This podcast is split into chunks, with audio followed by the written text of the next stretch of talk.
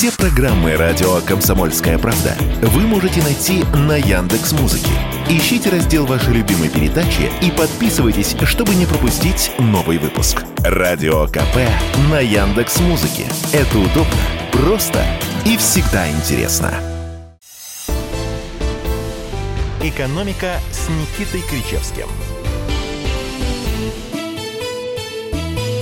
Горячо приветствую вас, друзья. Профессор Кричевский, э, человек, который говорит правду, не то, что вы хотите услышать. Снова в студии радио «Комсомольская правда». И Алексей Иванов тоже с вами. Релакант из стран Юго-Восточной Азии. Здравствуйте. Кратковременный. Как кратковременный? Это, понимаете, я остался резидентом Российской Федерации. Хоть здесь нам Менее 183 дней. Вы смотрите, не увлекайтесь. Да, Никита Александрович, рад вас снова видеть после небольшой паузы в нашем общении. Как-то ос- ос- освежило а, наши отношения наверняка. Да. Давайте обсуждать новости. Вот Это как... вот сейчас что была за фраза? Это был типа такая... мы соскучились друг по другу? Да. У нас вообще аудитория-то нормальная, я бы сказал, гетеросексуальная в основном. В этом нет ничего плохого. Ну, это очень хорошо, но давайте аккуратнее. Итак, какая новость была самый главный, по-вашему, на этой неделе? Конечно, указ президента. Конечно же, указ президента. Я тут с вами полностью согласен. Вот буквально накануне, 25 апреля, президент России Владимир Путин, я думаю, многие этого ждали, э, подписал указ о передаче во временное управление Росимущества активов иностранных юридических лиц, которые э, принадлежат, ну, то есть из тех стран, которые являются недружественными для России, которые вводят э, в отношении России санкции, которые э, также конфискуют российское имущество. В данном случае речь идет о Германии и о Финляндии. В Росимущество переданы две компании, Юнипро и Фортум. Это энергетические компании, одна, соответственно, немецкая, вторая финская. Никита Александрович, что вы скажете по этому поводу? А, долгожданной ли для вас стала эта новость? Сегодня должны были опубличить управляющих от Росимущества. Пока этого не произошло. Но по моей информации это должно было произойти еще днем. Пока не слышно. Пока не слышно. А, слышно только, что вроде как в Фортум наведывался ОМОН в Москве. А вот смотрите, я сейчас вижу новость, она буквально а, прошлого часа. Генеральным директором Фортум назначил Вячеслав Кожевников. Семен Семенович, отстал я от жизни. Так что, как обещали, так и назначили. Я думаю, ну, что в Юнипро тоже не заржавеет. Я пока ехал, не смотрел, естественно, новости, поэтому, поэтому пропустил. А вообще я говорю, что это было, должно было произойти еще днем.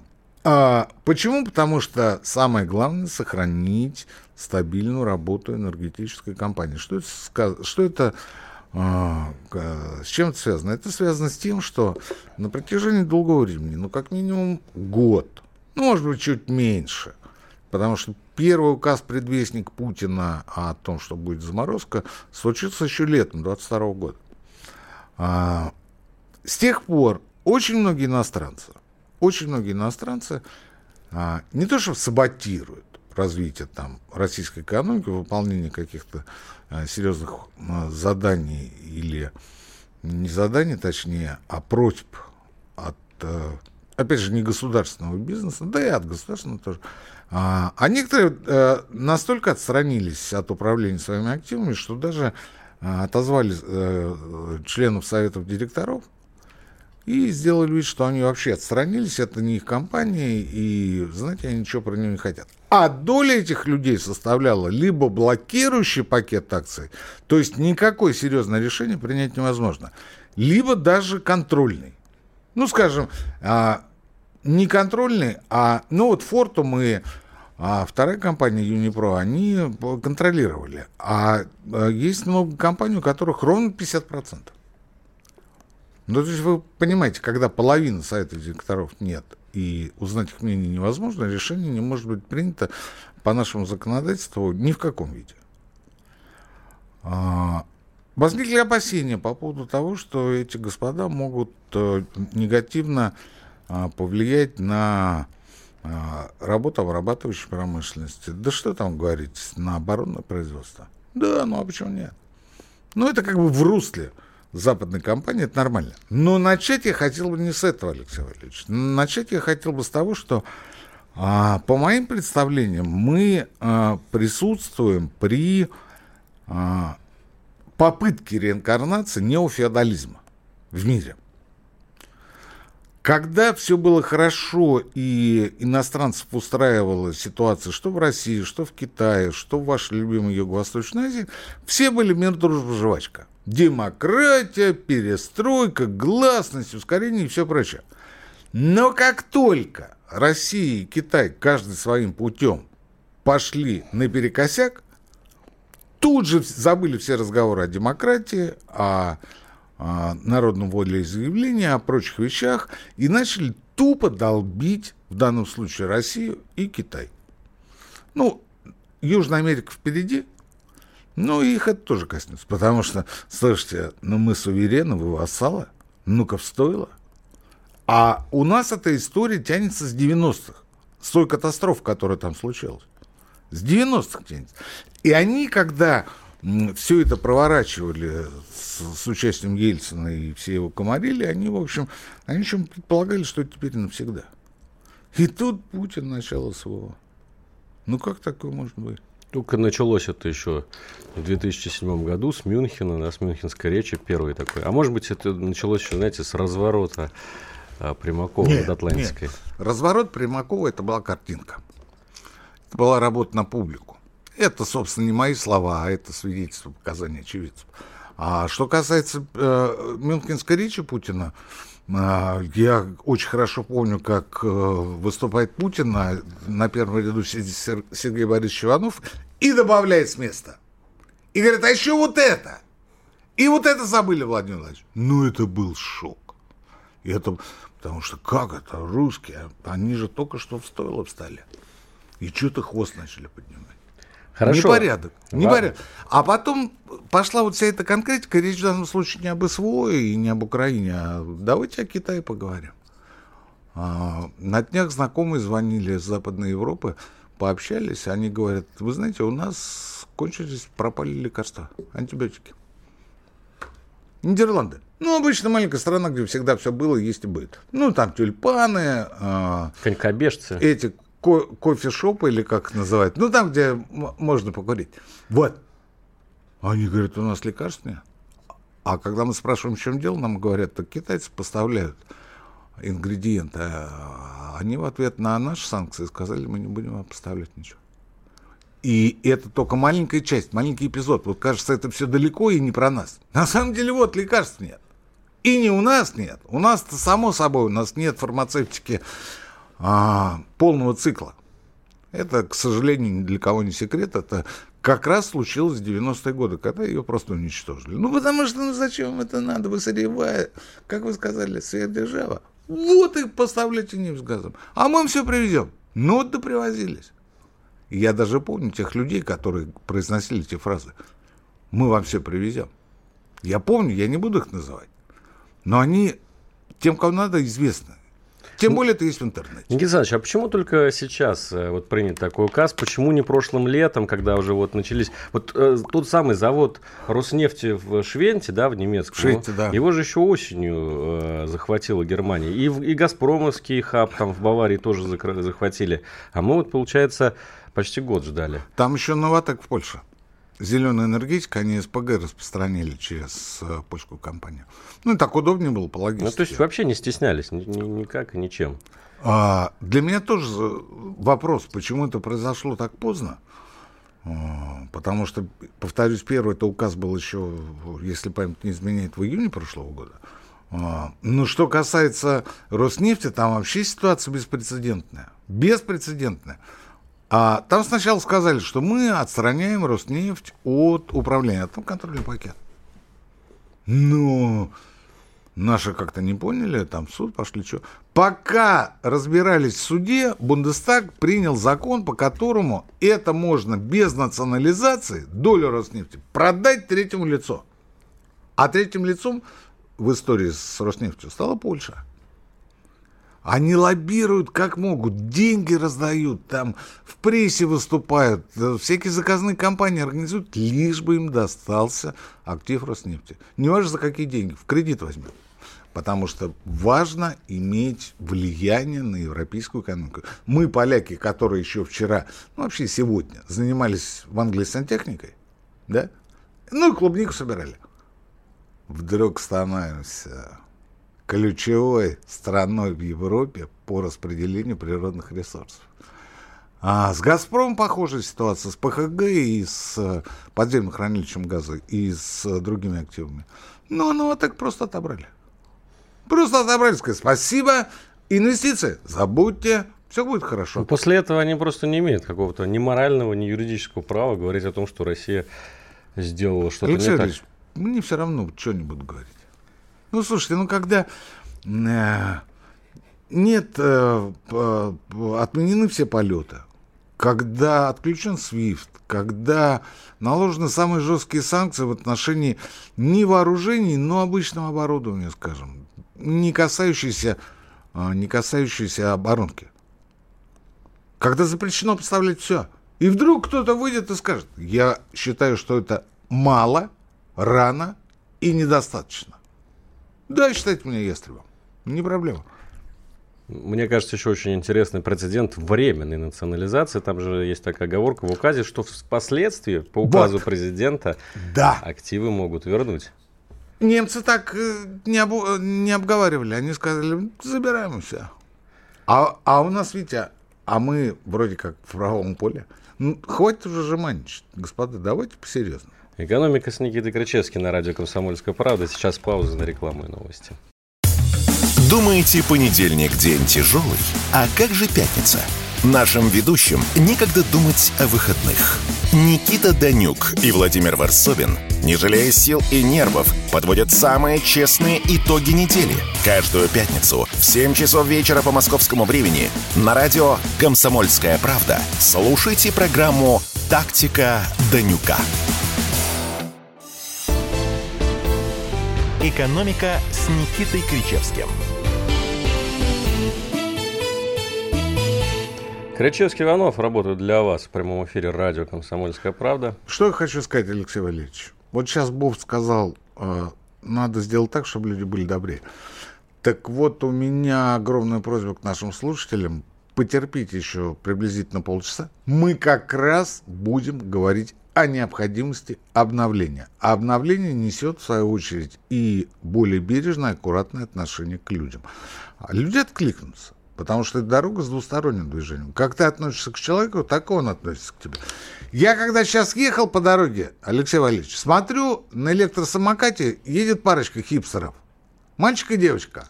Ну, студенты, может, там еще какие-то, не знаю. Дорожка узенькая. Идет бабушка с коляской. И она говорит, нам не разъехаться.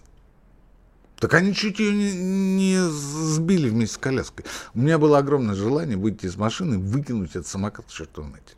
Вот честно, если в следующий раз, мои дорогие, вы увидите, как какой-то мужик вышел из машины, в очках, заметьте, да, и выкинул чей-то электросамокат, знаете, это был я. Да, Никита Александрович, только одна поправка, терпеть э, полчаса не надо, надо наслаждаться. Расслабьтесь и получайте удовольствие после этого. Именно, именно по поводу бофты и быть добрее. Да, ну что, давайте еще пару новостей обсудим. Вот смотрите, на этой неделе, э, ну с переходом на предыдущую неделю, такая целая мини-Санта-Барбара в правительстве Госдумы по поводу резонансных поправок о налогов для нерезидентов. Ну, то есть для тех людей, которые уехали из России, вот релаканты, как вы сказали, но только не такие релаканты, как я, которые на две недели выехали. Вы ререлакант. Ререлакант, да. Да а настоящие релаканты, которые уехали с концами, из, ну, может быть, продолжают работать удаленно на российские компании. Таких тоже случаев миллион, особенно среди айтишников. Так вот, предлагалось повысить для них подоходный налог, ставку подоходного налога сразу с 13 до 30 процентов. Я так понимаю, что это ставка, которая существует для иностранцев, да, в России? Давно уже существует. Да, то есть приравнять, по сути, релакантов к э, иностранцам? Нет, не совсем так. Никого приравнивать никому не надо. А, дело в том, что у нас есть много специалистов, которые, оставаясь российскими гражданами, но не резидентами, работают а, в своих компаниях а, в иностранных дочках. Ну вот в качестве примера могу привести а, пример а, НПЗ в Бургасе. Кстати говоря, мне кажется, его скоро тоже там отберут, национализируют, пере... Это Лукойловский, кажется, да? да? Пере, пере, перелоцируют в, пла... в плане права собственности. Так вот, там есть наш гендиректор, он на протяжении многих лет там работает, и он платит, точнее, за него бухгалтерия Лукойла вычитает 30% НДФЛ. Таких примеров масса. Я не понимаю, почему а, был такой хай, был такой кипиш. Я уточню, что раньше это было на тех, кто а, работал в своих компаниях по трудовым договорам. А теперь это относится ко всем релакантам, не резидентам. Что такое не резидент, Алексей Валерьевич? Человек, который не живет в стране более половины года. 183 дня. 183 дня. Он автоматически считается уже не нашим резидентом, потому что его физически нет в стране. И становится резидентом той страны, где он а, работает, трудится. А, ну, вот, на мой взгляд, власть совершенно логично решила, что этих людей тоже нужно облагать 30% подоходным налогом по той простой причине, что а, раньше были только трудовые договора, теперь будут договора гражданско-правового характера, ну и в том числе самозанятые, ИПшники. Сделать это несложно, но налоговая, одна из налоговых функций заключается не только в э, поддержании социальной стабильности, но и в справедливости. И я полагаю, что это разумный шаг не столько в получении дополнительных доходов в бюджет, там не очень много будет, сколько в отношении социальной справедливости. А то, что его а, вчера отозвали, так его отозвали, потому что а, не совсем качественно его подготовили. Ну, то есть вернут сейчас, доработают, Доработают, вернут, вернут. И, и введут. Без проблем. Если кто-то думает, что это не так, слушайте, ну, хватит уже быть розовым, я понял, ну вы чего? Слушайте, ну я выступлю все-таки как оппонент этого закона. Знаете почему? Потому что мне кажется, что нужно подходить все-таки ко всему с практической точки зрения. Не вот с точки зрения, знаете, эмоций, что вот, ах ты, гад такой уехал, мы тебе теперь налоги впарим э, в три раза больше. А с точки зрения того, станет ли Россия государство от этого лучше или хуже? Вот я представляю себе так. Сейчас все вот эти middle класс, который уехал, значит, за границу и там продолжает работать на Яндекс, на какие-то еще там технологические компании, они просто поймут, что им это невыгодно. А, как-нибудь устроиться в западные компании. Может быть, пойдут в посудомойщики, даже неважно. Но с, российск... врагам народ с маме. С, с, российским, с российского рынка труда они уйдут. Чем от этого будет хорошо нашей стране? Алексей Валерьевич. Ни налогов, ни работы. Смотрите, в Яндексе они могут уйти прямо сейчас, потому что Яндекс голландский. Ну, в крайнем случае, могут оформиться в турецкую фирму, точно так же продолжать работать. А, Яндекс есть и в Турции. Э, по поводу навсегда. Да ничего подобного.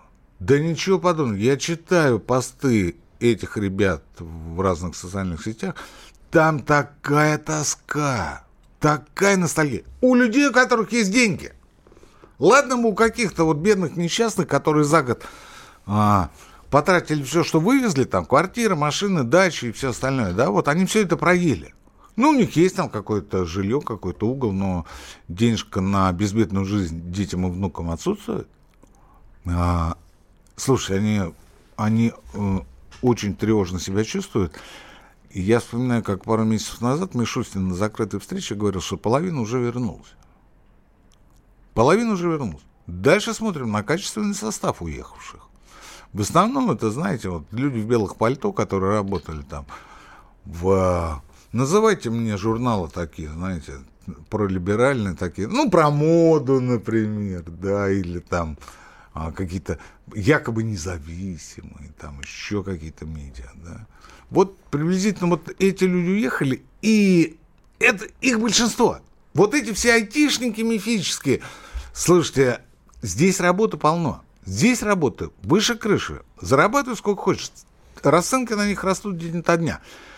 А, другое дело, что они никому не нужны. Ну и, наконец, последнее по поводу зарплат, Алексей Валерьевич.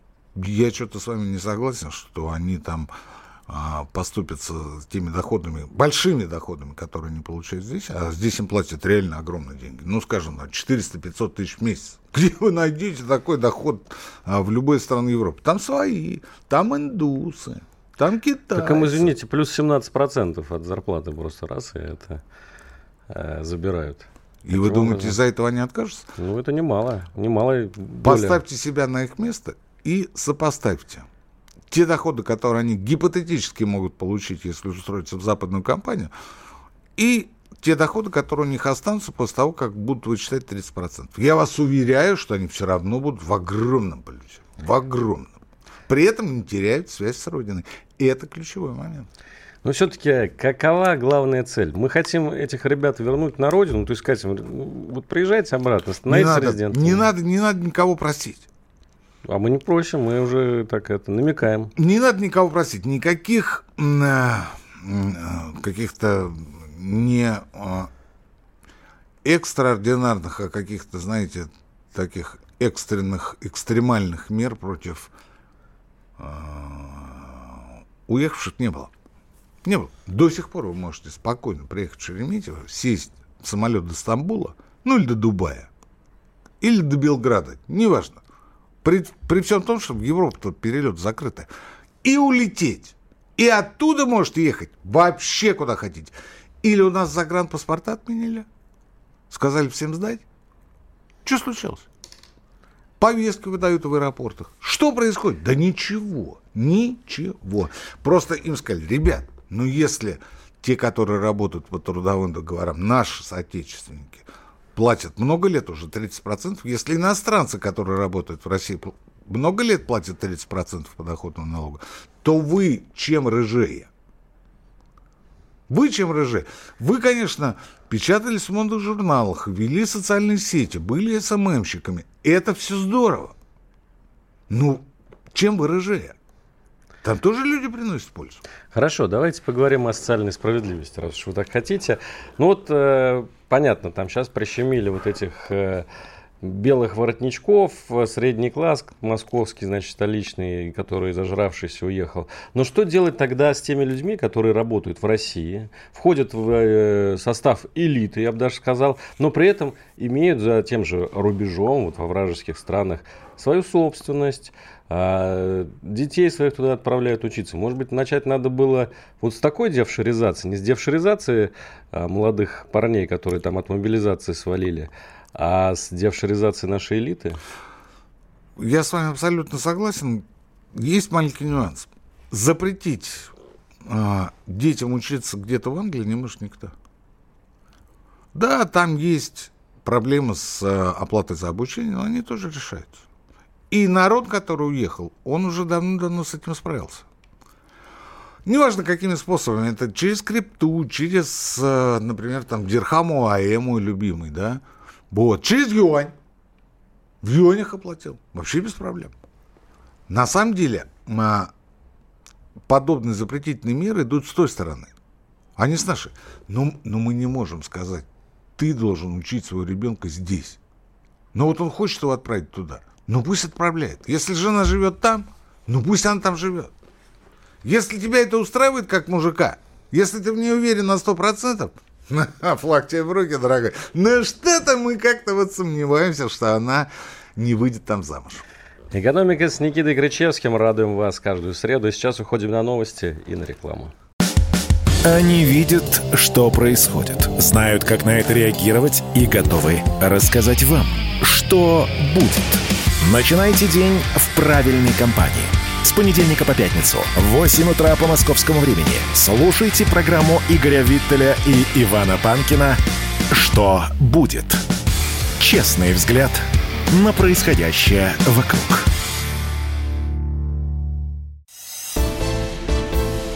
«Экономика» с Никитой Кричевским – Друзья, Кричевский здесь, Иванов здесь, вы с нами.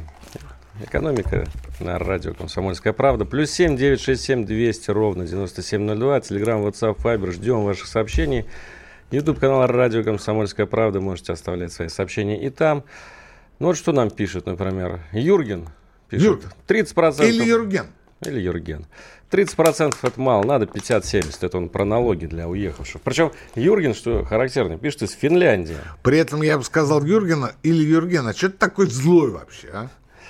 А потому что он не дождался еще. Вот, э, ну, мы просто не пришли к вот той части нашей передачи, где мы будем говорить про доброту. Мы будем говорить про обновление, мы будем говорить про нарастающий конфликт поколений, в котором неизбежно проиграют люди старшего поколения. Вот, кстати, вторит э, Юргену Дмитрий Федоров. Юргену! Не смотрите вы сериалы, Иванов?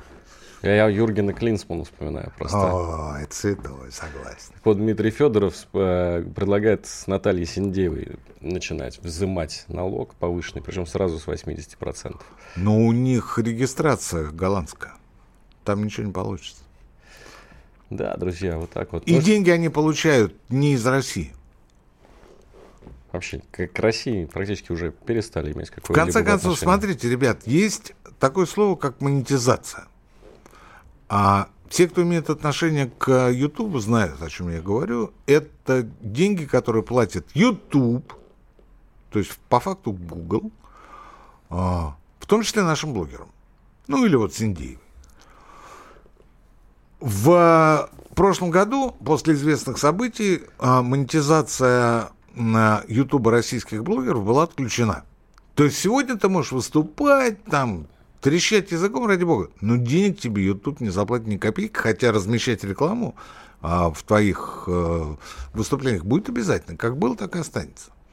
Но вот все вот эти до вашего отъезда а, казусы с а, элитными блогерами, элитными в кавычках, да, вот когда там 300 миллионов, там еще сколько-то миллионов, это монетизация от Ютуба.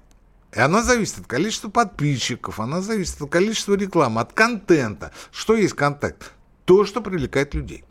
Налоги с него не надо платить, что ли, с этой монетизацией? А, слушайте, давайте а, оставим эту тему. Ну, потому что мы, во-первых, о ней говорили, во-вторых, а, ну, я не знаю, как объяснить, кроме как дуростью, разгильдейством каких-то самым отвратным, то, что они, вот эти блогеры, сделали. Ну, ведь ежу понятно, что если ты переходишь какой-то а, а, предел по доходам, а, будучи ИП, там 180 миллионов рублей в год, а, ну, ты просто обязан перейти на общую систему налогообложения, на ОСН. С ОСН на ОСН. Ну, просто закон такой. Ну, если ты это не знаешь, и имея такие доходы, и не можешь привлечь финансового, точнее, налогового консультанта, ну, грош ты Налоговая оптимизация была, есть и будет. Вы знаете, э, даже не только в России, но и в Америке. Миллиардеры есть, которые не платят налогов вообще. По надо делать! Слушайте, ну что же такие вот валенки-то? Ну, позовите нормальных людей. Я же у себя в Телеграме писал, есть палата налоговых консультантов. Это сертифицированные специалисты которые отвечают в том числе своими аттестатами. А это очень серьезная штука. Ну, обратитесь к ним, спросите, если вы считаете, что вы самый умный, ну, тогда налоговая служба ждет вас. Слушайте, тема интересная, мы сейчас Орешкина не успеем обсудить, давайте перейдем. Да вы скажите там еще, может, вопрос, а то опять подумают, что вы на Бали.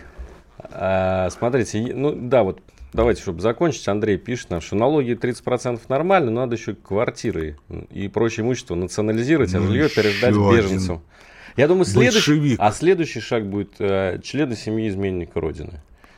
Ну, там, до кучи уже. Остаются же там мамы, папы. Слушайте, ну не доводите вы до э, крайней точки. Вот русский человек, он, понимаете, он вот менталитета. Вот либо черное, либо белое, понимаете. Вот посередине гвоздика не бывает. Вот или так, или так. Вот сейчас мы наблюдаем или так. Нельзя так делать, потому что сегодня вы, завтра бас. Несудимо, да несудимо будете. Есть такая мудрость, я бы даже сказал, завет одного персонажа исторического. Может, мифологического, может, он на самом деле был. Наука об этом не знает.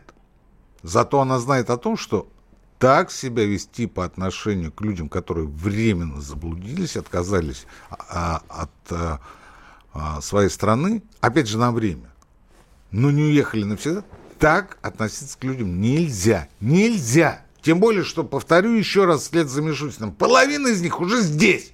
А вы предлагаете по-новому них квартиры отбирать. Ну что, давайте. Максим Орешкин, э, помощник президента России, экс-министр экономики России, отжег на просветительском марафоне общества знаний, который проходит в эти дни в Москве. Ну, собственно, он рассказал о новой модели экономического развития страны и сделал это красиво в шести пунктах. Я их сейчас перечислю. Перечислю кратко. Если что-то из них нужно будет поподробнее объяснить, профессор это, конечно, сделает. Так, первый пункт – освоение страны. Второй пункт – снижение географического и социального неравенства. Третий – новое международное взаимодействие. Четвертое – технологический и кадровый суверенитет. Пятое – новый уровень эффективности экономики. Шестое, самое красивое – реинжиниринг институтов и платформизация отраслей на основе больших данных и искусственного интеллекта. Вот такова новая модель экономического развития. Профессор, переведите на русский язык. Нет, дорогой мой, я спрошу у вас, как у человека, который отдохнул от а, нашего российского фейерверка две недели, что для вас там нового? Вот а, реинжиниринг институтов звучит красиво. Ну, это... Что а, это значит вообще? На пальцах, например, это то, что делает Мишутин с ФНС. Ну, то есть была старая колымага, такая налоговая чем, служба, да, стала да, цифровая. Бумажки там и так далее. А, еще один институт, Сбер. Когда Греф туда пришел, все были... стояли в очереди в сберкассу, да, да? заполняли квитанции. Во что это все вылилось? Ну, то есть вот таких примеров множество. Такси, опять же. Почту России пытались. Ну, как Почта... бы... Там ну, тоже, там тоже неплохо Тоже стало. изменения пошли, да. То есть а, говорить а, о, знаете, есть такая фраза, клиентоцентричность. Ну вот, да, мы теперь клиентоцентричны. И тут же возникает вопрос, простите, а это все должны быть клиентоцентричны или только, а, скажем, сетевые магазины? Нет, все. Тогда у меня вопрос. Федеральная налоговая служба должна быть клиентоцентричной или все-таки надо следить за интересами государства? Ответа нет. Федеральная служба безопасности. Ну, он? это первый клиентоцентричный. Самый, самый клиентоцентричный кон... орган нашей власти. Пришел террорист арестован, говорит, да как это, вы же клиентоцентричные или ориентированы, что же вы тут позволяете себе? Ну, то есть вы понимаете, да, это общие слова ни о чем и, а, по сути, повторяют либеральные мантры – нулевых и предыдущего десятилетия. Ничего нового вы там не найдете. Ну, давайте по пунктам. Давайте по пунктам. Давайте с освоения страны, например, начнем. Мне кажется, это, ну, интересный такой термин освоение страны. Как будто, знаете, вспоминается Андропов. Мы не знаем страны, в которой живем. Он не про это говорил, он про менталитет говорил, про характер нации. А, страну-то они знали очень хорошо, из их кабинетов было все видно, докурил. А, своей страны я не понимаю, что это значит. Это вы что, до этого были оккупационные администрации? Что решили вдруг осваивать страну? Ну, в общем, э, тут расшифровывается вот в статье «Ведомостей», которую мы сегодня все прочитали, о том, что речь идет э, о, том, чтобы повысить э, уровень потребления российских товаров и услуг Слушай, ну это кошмар. и снизить это импорт. Сразу, ну, это сразу. Ну, мы 10 лет об этом толдычим. Называется это импортозамещение. Да. Ну, что нового-то, мужик? Вывеску поменяли. Раньше было импортозамещение, теперь а осва... освоение страны. Да, теперь освоение страны. И ориентируется на показатели Америки. Ты ориентируешься на показатели Китая сколько там своих товаров, а сколько там иностранных. Вот, кстати, я не знаю, какой... Вот просто э, приводится, значит, что в... Э, 23%, 23% да. импорта потребляется в России, а в США потребляется 15%. Это чума просто. А в Китае? А, простите, вы предлагаете а, производить отечественные смартфоны с автомобилями? Или все-таки будете специализироваться на чем-то другом? Вопрос. Да. Вопрос без ответа. Может быть, мы просто перестанем считать китайский товар импортом. Вот это будет сразу у нас. Если говорить об освоении страны, то это не имеет никакого отношения к импортозамещению, это имеет отношение к инфраструктуре, к дорогам, к энергетике, к связи, к той же почте, к тем же больницам с поликлиниками и школам. Понимаете, потому что это важнейшая часть социальной уже инфраструктуры. Это то, на чем стоит страна, на чем она держится. РЖД, Аэрофлот. Ну, давайте по пунктам. Тогда мы поймем, что значит освоение страны. Ну, вот, например, Аэрофлот в следующем году будет выполнять там не один-два-три рейса с Дальнего Востока, а, предположим, 10. И мы восстанавливаем систему льготного, льготной продажи билетов дальневосточных. Ну, это мы понимаем. Ну, это вполне осязаемо, это нормально. А еще, а, но об этом... Вот почему никто не знает, что тот же Хуснулин тянет сейчас автотрассу а, в простонародье Пекинку, которая дошла уже практически до Казани и пойдет дальше. Но мы предпочитаем говорить об освоении страны в целом, который почему-то преломляется в импортозамещении. При всем уважении к Максиму Станиславовичу. Вот тут есть еще пункт снижения географического и социального неравенства. Как раз я думаю, он про это, про то, чтобы жители в той же Казани или в моем родном Саратове себя не чувствовали обделенным по сравнению с Москвой. Это очень благая и важная цель. Вопрос в другом. Какие методы, инструменты? Что вы предлагаете? Вот вы, как государственный человек. А что предлагает Никита Крычевский, мы обсудим э, после небольшой паузы в нашем эфире, которая сейчас будет, и мы послушаем снова новости, которые произошли за последние 15 минут. Александр Коц. Один из лучших военных корреспондентов не только в России, но и во всем мире. Он работал репортером во многих горячих точках. Чечня, Южная Осетия, Косово, Афганистан, Ливия, Сирия, Египет, Ирак, Украина – каждый четверг в 7 часов вечера по московскому времени слушай на радио «Комсомольская правда» программу «КОЦ. Аналитика с именем».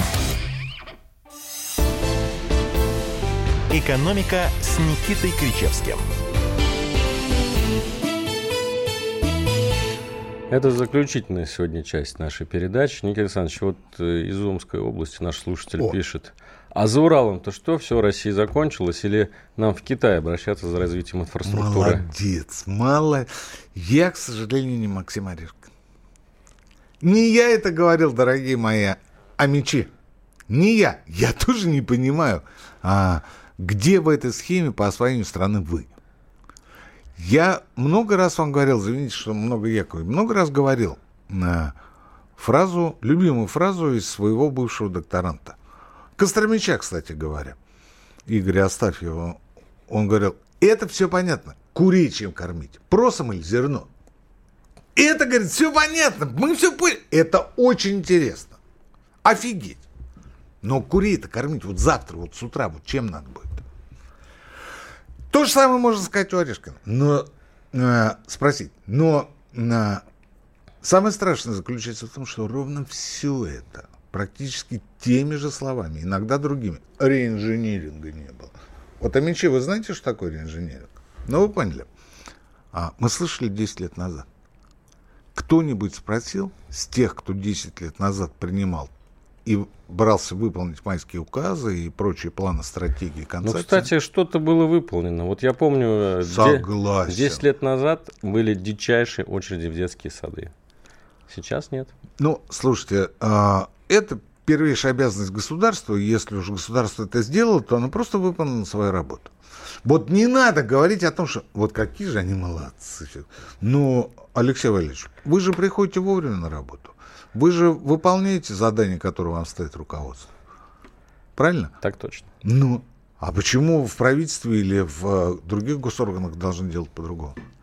Вы приходите к главному редактору и говорите, ну смотрите, я вот сегодня сделал вот это, вот это. А, ну молодец. И чего? Он говорит, ну как, вы должны сказать, что я вообще супер и пупер, и все, значит, планы выполнил. Но это же ваша обязанность. Вы же за это зарплату получите.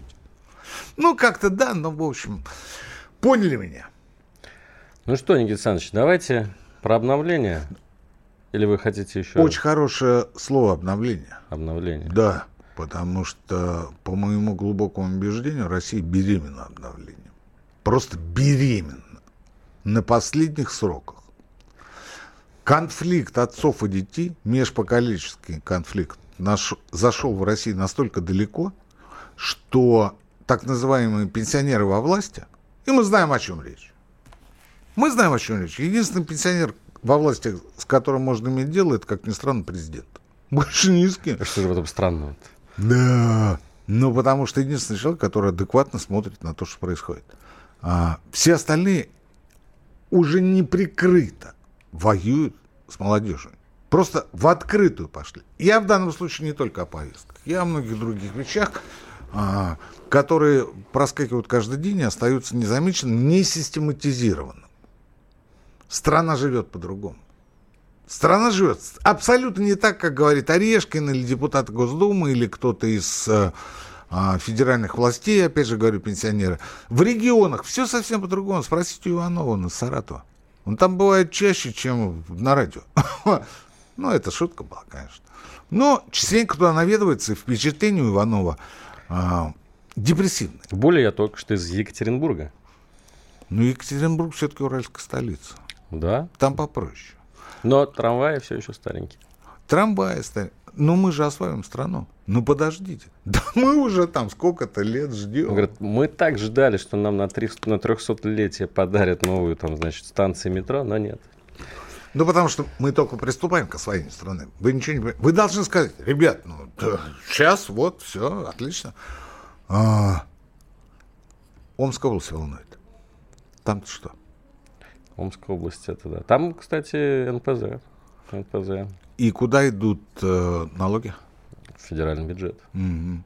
А до этого они шли, пока был Омский МПЗ а, и принадлежал Сибнефти, они шли в региональный бюджет. А теперь федеральный. И они как ушли оттуда, как они стали Газпром нефтью, структурным подразделением Газпрома. А омские власти говорят, подождите, а, а мы? Они говорят, ну а из центра будете получать? Нормально? Перераспределят. А я, собственно, не об этом, потому что это детали, это вы меня а, сталкиваете с пути истинного. Я считаю, что а, обновление будет. Это неизбежно. И будет оно на всех уровнях. И на федеральном, и на региональном. Кое-где уже происходит. И на местном, и между нами. И главное качество обновления будет в том, что мы наконец-то вспомним о людях. Вот меня не интересует освоение страны по Орешкину. Вы скажите конкретно вот тем ребятам, которые сегодня а, присутствуют на марафоне общества знания, они чего будут делать завтра, послезавтра, через неделю? Вот им вот надо сказать, вот ты будешь делать то-то, то-то и то-то. Если спрячешь свою гордыню, например, тщеславие, и какое-то время будешь работать на коллектив либо на государство. Вот тогда что-то получится. Потому что для русского человека свобода заключается не во внешних проявлениях, как это, например, в Западной Европе или в Америке, а внутри. Так было всегда. У нас свобода внутри. У нас с вами, со, со всеми, свобода внутри. Мы внутри свободны. То, что там снаружи нас постоянно ограничивают, это ни для кого не секрет, это не новость. Но мы как жили свободными, так и будем жить. Ой, Никита Александрович, у меня крамольная мысль закралась. Э, Я, я вдруг понял, что обновление – это тоже новое слово. Это, это, это перестройка, только, знаете, перелицованная такая. Тогда ведь то же самое было. Старики во власти говорили о том, что нужны новые люди. И, и только не, на, не обновление все это называлось, а перестройка. Ну, Новое мышление, как говорил Михаил Сергеевич. Вот как бы вот не свернуть на Давайте, этот я вас умоляю, давайте не будем разбирать э, те экономические ошибки. Мы о них много раз говорили. Если надо будет, расскажем еще раз. А, я буквально на днях потратил два часа а, ночного времени на просмотр пожилого уже, к сожалению, фильма «Гадкие лебеди». Это 2006 года картина по братьям Стругацким, и там расписывается как раз конфликт поколений. А, точнее, конфликт системы с теми ребятами молодыми, мальчиками и девушками, которые мыслят по-другому. Очень хорошее кино, качественное, с картинкой и прочее. Знаете, чем кончилось? Не припомню. Система выиграла. А детей заключили в клетку. Они сидят и смотрят в небо. Там звезды. Все. Вот это же кино. У нас такого быть не может. Хотя бы потому, что есть естественный процесс смены поколений. Ну, просто объективно есть. А что касается конкретных чиновников, вот говорят, да, их там раз пять расстрелять там и прочее, да. А, В 83 году в Китае была административная реформа, которую инициировал Дэн Сяопин. В чем она заключалась? Пошла молодежь, но советниками к ним назначали тех самых, в кавычках, пенсионеров. Мало того, что советниками так сохраняли прежние оклады, благо автомобили служебные и прочие прелести жизни. И они работали, помогая молодым осваивать то пространство, которое они после себя оставляли. Это был 83 год. Вы спрашиваете, а что такое китайское чудо? Я скажу, в том числе и это. Почему мы не можем сделать то же самое сегодня? Потому что есть пожилая система. Она говорит, нет, мы не будем советниками, мы будем рулить. Любая система всегда будет бороться за свое сохранение. Это просто закон э, существования. Это система в принципе, а мы говорим о социальной системе. Тут несколько другие правила. А, что значит, а, что значит обновление? Вот я же только что про Буфта говорил, про то, что надо быть добрее. Если вы будете обращены к людям, если вы начнете изучать их характер и понимать, что это такое, да, характер нации, коллективно бессознательное по психологу Юнгу, вот тогда вы поймете, что многие ваши законопроекты ни о чем. Потому что страна живет в третьем десятилетии 21 века. А вы по-прежнему находитесь в середине 20-го. Это очень интересно. Но молодежь это не волнует. А молодежь – это то будущее, первая задача для которого – приостановить отъезд их из страны. Вот говорят, а вот утечка мозгов. Так они почему, потому-то и утекают, что здесь они не видят возможности а, справиться с этой системой. А пенсионеры не хотят уступать, не хотят уходить в сторону в тень. Оставьте их советниками, оставьте их помощниками, назовите их как угодно, сделайте попечительский совет, наблюдательный совет, экспертный совет в любом ведомстве, в любом. Оставьте им зарплаты, оставьте им персонал, дачи им оставьте. Не судите их. И вы увидите, как страна буквально за год начнет меняться и осваивать территорию. Никита Александрович, так ведь происходит это. Вот губернатор Красноярского края, УС, ну, человек старшего поколения, ушел в Совет Федерации, правильно? Ну, это вот практически то, что говорит, советником, там, с благами, да. с э, привилегиями. На его да. место назначили молодого Кутюкова. Да. Вот этот практически ведь то же самое, что вы говорите. Так что... Идет. Но это процесс, который, а, ну, скажем так, мерцает. Активнее нужно. Потому что, я повторюсь, только когда власть на местах обратит внимание на людей, когда она не будет, как сегодняшний руководитель Коми Уйба, а, говорить гаишнику, где ему надо стоять, и почему он должен парковаться на а, том месте, где это запрещено, вот тогда это начнет проявляться. Сегодня Кочуков, кстати, только-только туда приехал. Дай бог ему успехов в его работе. Но это только начало. Это только один регион. Есть еще один регион, Хабаровский. Там Дегтярев. Про него знаете, как ревнуют? Никита Горчевский, прощаемся с вами до следующей недели. Спасибо, что были с нами. Экономика.